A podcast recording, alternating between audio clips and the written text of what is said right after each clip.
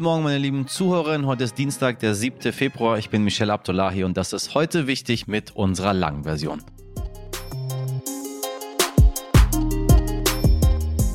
Ja, sie passieren immer wieder die Meldungen, bei denen man im täglichen Nachrichtengeschäft kurz innehält, bei denen man eine eigentlich geplante Sendung einfach umschmeißt. Gestern war wieder so ein Tag mit einer schrecklichen Nachricht, der wir Platz einräumen müssen. Die Türkei und Syrien wurden von einem Erdbeben der Stärke 7,4 erschüttert.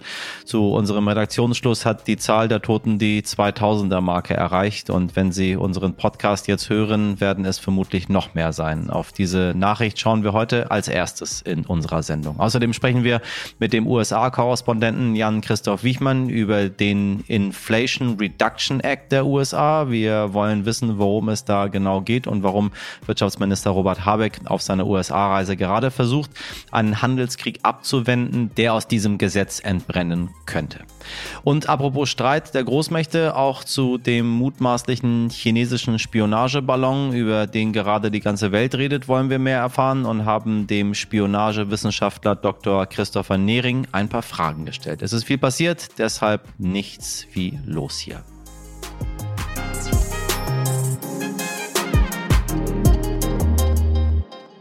Wir blicken zuerst auf das Erdbeben in der Türkei, danach das Wichtigste in aller Kürze. Gestern Morgen gegen 6.30 Uhr hat uns die erste Nachricht erreicht. Die Südosttürkei und Syrien wurden von einem Erdbeben der Stärke 7,4 erschüttert. 20 Minuten später hieß es, mindestens 170 Menschen seien gestorben. Einige Stunden und einige Nachbeben später ist diese Zahl auf mehr als das Zehnfache angestiegen. Mindestens 2000 Menschen sollen bei dem Beben ihr Leben verloren haben. Diese Zahl wird sehr wahrscheinlich noch deutlich steigen. Der türkische Präsident Recep Tayyip Erdogan verspricht schnelle Hilfe. Das Wichtigste ist, dass wir dieses Erdbeben nun erstmal hinter uns haben. Da die Kommunikation sehr wichtig ist, ist es entscheidend, dass die Straßen in die Katastrophenregion offen bleiben, die Kommunikationsnetze nicht unnötig belastet werden und alle Rettungskräfte durch die Institution AFAD koordiniert werden. Außerdem teilte er mit, dass die Türkei bereits Hilfsangebote von rund 45 Ländern bekommen haben soll. Viele Menschen sind immer noch verschüttet und werden von den Rettungskräften gesucht. Einige, die zwar verschüttet worden sind, aber ihre Handys noch bei sich haben und bedienen können, melden sich offenbar über die sozialen Medien. Darüber versuchen sie an Hilfe zu gelangen, um gefunden zu werden. Hila Günich arbeitet als Einzelhandelskauffrau in Berlin. Viele ihrer KollegInnen haben Angehörige und Freunde im Erdbebengebiet. Sie alle sorgen sich um die Menschen vor Ort. Ich war sehr, sehr traurig. Ich habe erstmal, ich habe es nicht geglaubt, weil ich weiß allgemein, dass Türkei ein Erdbebenland ist. Das hat man immer, das sieht man. Und ich war auch zweimal im Erdbeben, habe selber mitbekommen. Es war im Izmir und Kuşadası und äh, ist nicht leicht für die Menschen, die da wohnen. Immer Angst zu haben, jede Zeit kann ein Erdbeben kommen. Ist sehr, sehr schwer, ist sehr, sehr, sehr traurig natürlich. Man hat jetzt allgemein den Kopf nur in der Türkei und man denkt natürlich nach, wie die Menschen da gehen und was die da machen natürlich. Und wir sind auch zum Nachdenken, ob wir vielleicht eine kleine Hilfe von Mitarbeitern machen könnten dahin.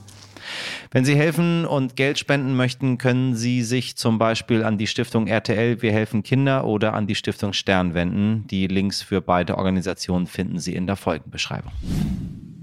Vor genau zehn Jahren gründeten 18 Männer die wohl umstrittenste Partei im heutigen Bundestag, die AfD. Innerhalb kürzester Zeit hat die Alternative für Deutschland sich als Partei in der Politik etabliert und wird damit zur erfolgreichsten Parteigründung der letzten Jahrzehnte. Von den 18 Gründungsvätern sind heute fast alle ausgetreten. Einer von ihnen sagt im Interview mit T-Online, die heutige Partei mit diesen Parolen und diesen Leuten habe ich so nicht gewollt.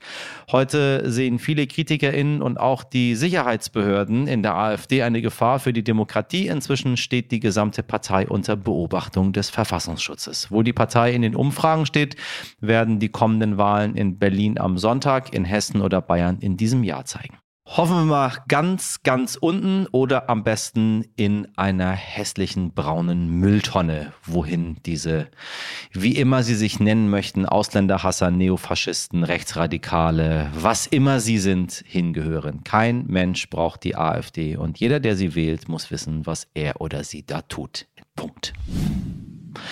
Die Kommunen sind bei der Unterbringung von Geflüchteten und Asylbewerberinnen überlastet. Deshalb versprach Bundesinnenministerin Nancy Faeser nun einen Flüchtlingsgipfel zwischen Bund und Ländern einzuberufen. Einen solchen Gipfel gab es zwar schon im Herbst, aber vielleicht bringt es ja dieses Mal etwas. Faeser hat versprochen zu prüfen, ob der Bund die Kommunen nochmal mit Immobilien unterstützen könne. Tja, blöd nur, dass die Immobilien, die der Bund zur Verfügung stellt, laut den Ländern oftmals gar nicht mehr als Unterkunft taugen.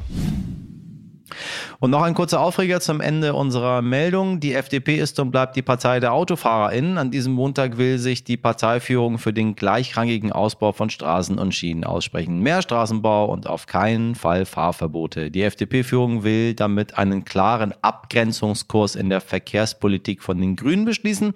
Das geht aus dem Entwurf des FDP-Präsidiums für den Beschluss hervor. Das Auto ist unverzichtbar, sagt die FDP und zeigt mal wieder, wie weit entfernt die Koalition Koalitionspartner in Sachen klimafreundliche Zukunft voneinander entfernt sind.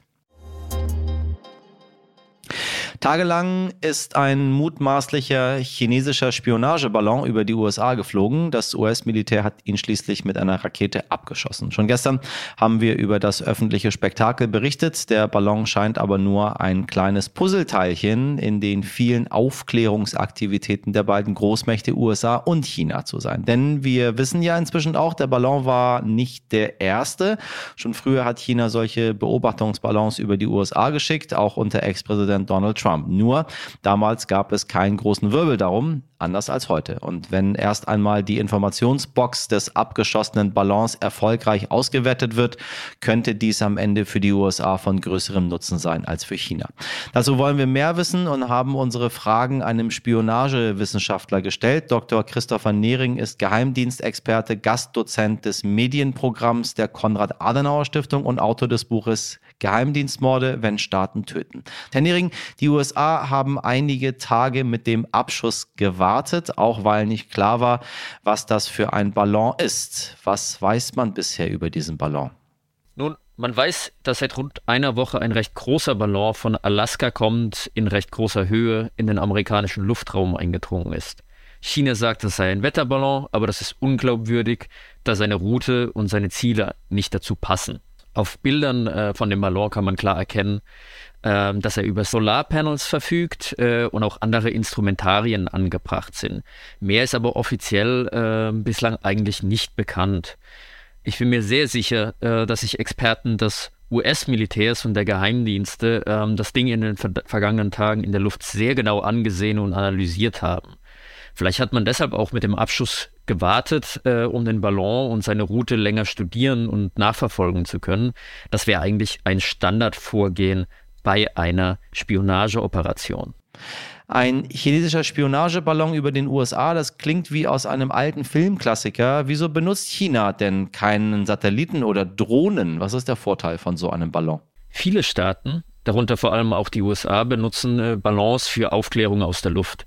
Man darf da nicht in einem Gegensatz Ballon oder Satellit oder Drohne denken, sondern äh, in einem kombinierten Ansatz, sowohl als auch. Äh, die großen Geheimdienstnationen setzen äh, alles davon, Drohnen, Flugzeuge, Satelliten, Ballons gleichzeitig ein.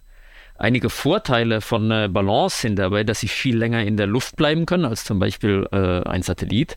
Ähm, sie können länger über einem Objekt verharren oder kreisen. Das kann ein Satellit nicht. Ähm, der geht immer in der Umlaufbahn. Sie sind kostengünstiger als die meisten äh, Drohnen und alle äh, Satelliten und auch militärische Aufklärungsflugzeuge. Und, äh, das geht äh, derzeit im Getöse eigentlich so ein bisschen unter, von diesen drei äh, genannten Aufklärungsarten, also Drohne, Satellit, äh, Militärflugzeug etc., sind Ballons die harmloseste Art mit dem geringsten Eskalationspotenzial. Militärisches äh, bemanntes äh, Aufklärungsflugzeug, das in einen fremden Luftraum eindringt oder äh, ein abgeschossener Satellit oder eine Drohne, die vielleicht sogar vom Boden aus irgendwo äh, im Land operiert wird. Ähm, das wäre alles eine viel größere Verletzung und eine viel größere ähm, Provokation. Die USA werten jetzt die Trümmerteile aus. Was werden sie finden? Nun, ich bin mir sicher, dass sich das äh, US-Militär und die Geheimdienste den Ballon schon in den letzten Tagen recht genau angeschaut haben, als er noch in der Luft war. Ähm, worauf man sich jetzt äh, stürzen wird, wenn die, Teile aus dem äh, Atlantik äh, geborgen werden, je nachdem, ob man alle davon findet oder nicht. Ähm, das sind die technischen Details, also das äh, Solarantriebssystem, Kameratechnik, Messwerkzeuge ähm, etc. Bestimmt ähm, gibt es in, äh, in dem ganzen Instrumentarium auch eine Art Speichereinheit, äh, die man auslesen kann, um nachzuvollziehen, ähm, welche Daten und Informationen der Ballon auf seiner Fahrt gesammelt und nach China gesendet hat. Das wären die, die Kronjuwelen, nach denen man sicherlich sucht.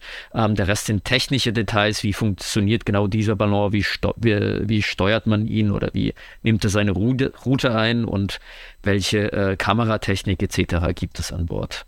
Viele Länder spionieren sich gegenseitig aus. Es kommt nur selten raus. Ist dieses Ereignis so besonders, wie es wirkt, oder interessieren sich jetzt viele Menschen dafür, weil eben dieser Ballon so besonders scheint? Das eigentlich Interessante an dem Vorfall ist der große Hype und das politische Säbelrasseln, ähm, das zurzeit stattfindet. Das hat jedoch eigentlich wenig mit dem Ballon an sich zu tun.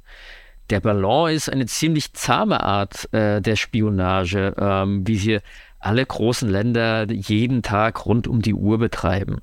Ähm, es fordert keine direkten Opfer, es ist unbemannt, ähm, es ist kein martialisches Gerät, bei dem zum Beispiel äh, es zu großen Explosionen kommen könnte oder das auch Waffen transportiert oder sowas.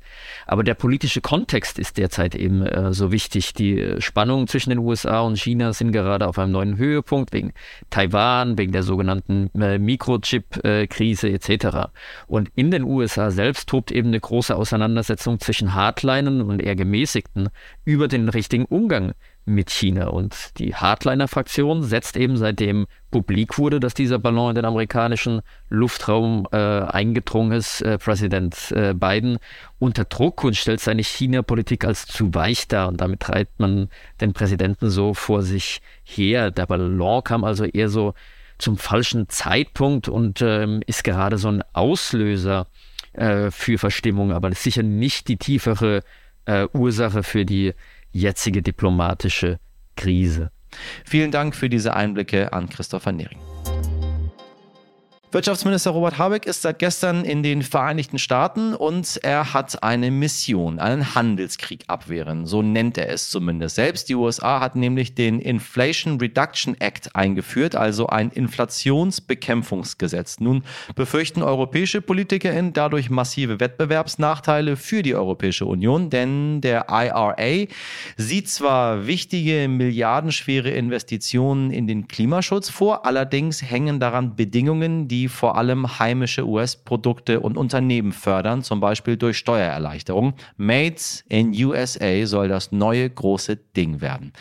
Wir erinnern uns an Made in West Germany. Was war das für ein Gütesiegel? Aber wissen Sie, trauern wir alten Zeiten nicht hinterher. Die Zukunft, die ist gut. Also, zurück zu den USA. Wer könnte uns das Gesetz und seine Auswirkungen besser erklären als der aktuelle USA-Korrespondent des Stern, Jan-Christoph Wichmann? Sie kennen ihn aus bisherigen Folgen, in denen er uns oft aus Lateinamerika oder auch schon aus den Vereinigten Staaten berichtet hat. Hallo Jan, was ist denn überhaupt der Inflation Reduction Act? Der Inflation Reduction Act trägt zwar den Namen, aber das eher aus strategischen und politischen Gründen. Präsident Joe Biden musste ihn durch den Kongress bringen und da zu jener Zeit die Inflation das größte Problem war, benannte man das umfassende Gesetz ebenso.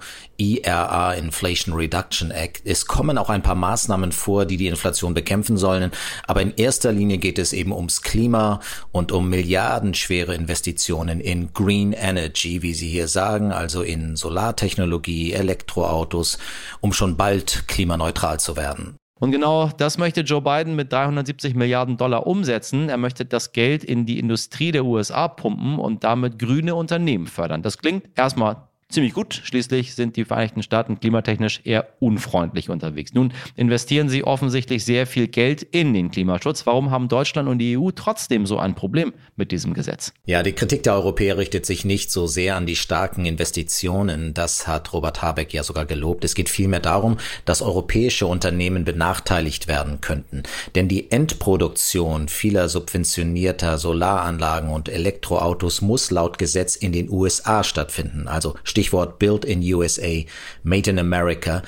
Und hier befürchten europäische Unternehmen Wettbewerbsnachteile. Das wird als Protektionismus ausgelegt und Habeck erhofft sich nun, dass europäische Unternehmen ähnlich behandelt werden wie mexikanische und kanadische Unternehmen, die laut Freihandelsabkommen mit den USA ja Vorteile genießen. Deswegen ist er hier, das will er in Washington klären.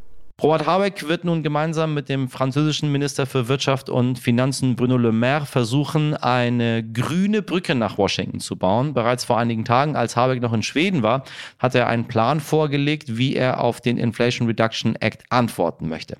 In den USA noch so viel für Europa retten, wie möglich ist und in Europa so viel kontern, wie nötig ist. Übersetzt heißt das, die Subventionshöhe in den USA und Europa soll möglichst weit angeglichen werden, dann würde es keinen Wettbewerb Wettbewerb mehr darum geben, wer den Unternehmen das meiste Geld verspricht. Und das will er mit einem Green Deal Industrial Plan erreichen. Mal im Ernst, was würden wir nur ohne diese ganzen schönen Namen machen? Ob die Gespräche in den USA Habecks Vorhaben unterstützen, bleibt abzuwarten, denn bis jetzt ist der Plan von ihm und der EU-Kommission eben noch genau das, ein Plan. Und wir wissen alle, wie schwer die Umsetzung von Plänen in der Politik sein kann. 49-Euro-Ticket fällt mir da ganz schnell gerade ein. Aber ja, wir sind auf dem Weg. Also, man hört ja relativ wenig aus den USA über die Präsidentschaft von Joe Biden. Nun gibt es mit dem Inflation Reduction Act etwas Konkretes. Aber wie ist denn die allgemeine Bilanz von Bidens Amtszeit bis jetzt? Seit Januar hat er keine Mehrheit mehr im Kongress und hat laut Umfragen einen eher schwierigen Stand in der Bevölkerung. Findest du, das ist gerechtfertigt? Bidens Bilanz ist eigentlich gar nicht so schlecht. Er hat dieses Gesetzespaket nach langen, harten Verhandlungen durchgesetzt und nimmt es jetzt also ernsthaft mit dem Klimawandel auf. Amerika hat zudem die niedrigste Arbeitslosigkeit seit 1969, nämlich 3,4 Prozent. Allein im Januar traten mehr als 500.000 Menschen einen neuen Job an. Auch die Inflation geht langsam zurück und könnte Ende des Jahres zwei Prozent betragen. Und in der Auseinandersetzungen mit dem großen Rivalen China hat Biden ein äußerst bemerkenswertes Exportverbot für Mikrochips erlassen, das China sehr hart trifft. Aber Biden hatte natürlich auch Misserfolge. Den Rückzug aus Afghanistan, das wird ihm immer noch äh, angelastet und zuletzt die Affäre um vertrauliche Dokumente, die in seiner Garage und in seinem Haus auftauchten. Dennoch, seine Popularität ist nur leicht gestiegen, trotz der Erfolge. Sie liegt bei derzeit 42,5 Prozent. Die Mehrheit der Amerikaner, etwa 53 Prozent, sieht ihn weiterhin negativ. Am Mittwoch wird Biden die jährliche lang erwartete Rede zur Lage der Nation halten. Was erwartest du von seiner Rede? Was wird für ihn wichtig sein? Ja, in seiner Rede an die Nation in der State of the Union wird Biden all die Erfolge betonen, die niedrige Arbeitslosigkeit, die gesunkene Inflation und sicherlich auch den erfolgreichen Abschuss des chinesischen Spionageballons. Das hat die Amerikaner sehr bewegt in den letzten Tagen. Und wie immer bei der State of the Union wird er große Pläne verkünden für die Zukunft. Und gerade Biden muss das jetzt tun, denn sollte er 2024 nochmal antreten, wonach es derzeit aussieht, muss er dem amerikanischen Volk schon beibringen, warum ein 80-jähriger Mann für die Zukunft steht. Insofern also ist für diese Rede geplant kurze Sätze, schneller Vortrag und ein energiegeladener, sprühender Präsident. Ich danke dir, Jan, für deine Einschätzung. Heute nicht ich. Es hat sich mal wieder etwas getan in Sachen Digitalisierung in Germany. Ja, ja, es geht auch mal was vorwärts. Die Deutsche Bahn bietet Fahrkarten für Hunde, nämlich ab sofort auch online ab, nicht mehr auf Papier. Meine Redaktion war gelinde gesagt etwas überrascht, dass der Wauwau überhaupt ein Ticket braucht, aber die HundebesitzerInnen unter Ihnen wissen das vermutlich, allerdings nur, wenn es sich bei Ihrem Haustier nicht um eines im Schoßhündchen-Format handelt. Alle Hunde und Hündinnen wir gendern ja auch hier. Ja, das ist wichtig. Liebe Leute, fahren bis zur Größe einer Hauskatze kostenlos mit. Alle größeren brauchen ein Ticket. Ihrem Tier dürfte es wahrscheinlich egal sein, ob das Ticket auf Papier oder online ist, aber letzteres geht jetzt eben deutlich einfacher. Und ich frage mich, ob es da auch so Dinger gibt wie an Flughäfen, wo man das Handgepäck reinpackt, um zu gucken, hm, ja, Harald, der ist so groß wie eine Hauskatze. Ja, weiß ich nicht. Deutsche Bahn. Was läuft schief bei dir?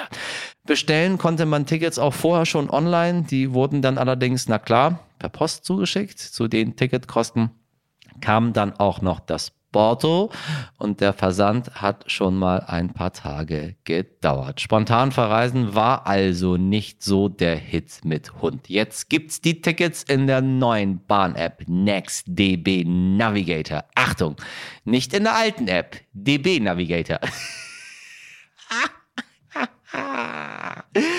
Und auch nicht auf bahn.de. Auch nicht auf bahn.de. Nein, nur in der NextDB Navigator App. Ich wiederhole es nochmal, damit Sie sich auf die Zunge zergehen lassen. Also, die Tickets für Ihren Hund, der größer ist als eine Hauskatze, die können Sie jetzt online bei der NextDB Navigator oder Navigator, wie immer Sie möchten, App bestellen und kaufen und bezahlen. Nicht in der alten DB Navigator App und auch nicht auf bahn.de. Oh Gott, oh Gott. Also, liebe armen Hundebesitzer die, äh, und Besitzerinnen und alle dazwischen, die für ihren Hund Geld zahlen müssen, weil sie ihn mit in die Bahn nehmen. Wenn sie das alles geschafft haben, mit der neuen App ein Ticket zu buchen, kostet das die Hälfte des normalen Fahrpreises. Was zum Beispiel bei einer 150 Euro Fahrt von Süd nach Norddeutschland nicht gerade so wenig ist. Rund 100 1000 Hunde im Jahr befördert die Bahn nach eigenen Angaben. Im Zweifel müssen Hunde angeleint werden und einen Maulkorb tragen, sollten Schaffner in das anordnen. Die Bahn empfiehlt außerdem die Reise im Abteil, nicht im Großwagen. Nur einen Sitzplatz bekommt der Hund oder die Hündin nicht, denn Platz nehmen darf ihr Tier nur vor, unter oder neben dem Sitzplatz. Und wissen Sie was? Ganz ehrlich, das ist wirklich eine Frechheit. Boah, boah, boah. Boah, wirklich. Fahrradfahren. Fahrradfahren, das müsste man. Sorry, aber immer wenn es um Nachrichten zur Deutschen Bahn geht, äh, weiß ich nicht, da geht es mir nicht so gut. Nicht so gut. Nichts an die lieben SchaffnerInnen, ne? Nicht an die lieben Leute, die da sitzen und ähm, so fleißig arbeiten, sondern an diese furchtbaren Menschen, die in diesen ganzen Marketingabteilungen dort sitzen und ja, weiß ich nicht, sich diesen Quatsch ausdenken. Wissen Sie was, dafür habe ich mir etwas abreagiert. Ein wenig. Das war's schon wieder mit heute wichtig an diesem Dienstag. Und so heiter das Ende unserer Sendung. So ernst war der Start. Wir versuchen Sie, liebe Zuhörerinnen, immer in jede Richtung bestens zu informieren über die schönen und auch über die schlimmen Nachrichten, die bei uns so eintrudeln. Wenn Sie finden, dass uns das gelingt, teilen Sie gerne unseren Podcast auf den sozialen Medien oder mit Freundin und Familie oder melden Sie sich unter heute wichtig wenn Sie Ihre Gedanken mit uns teilen wollen oder Fragen offen geblieben sind. In der Redaktion heute für Sie im Einsatz Mirjam Bittner, Dimitri Blinski, Laura Chapo und Jennifer Heinzel. Produziert wurde diese Folge von Wake One. Und damit wünsche ich Ihnen einen schönen Dienstag. Machen Sie Sie was draus. Bis morgen, Ihr Michel Abdullahi. Wuff.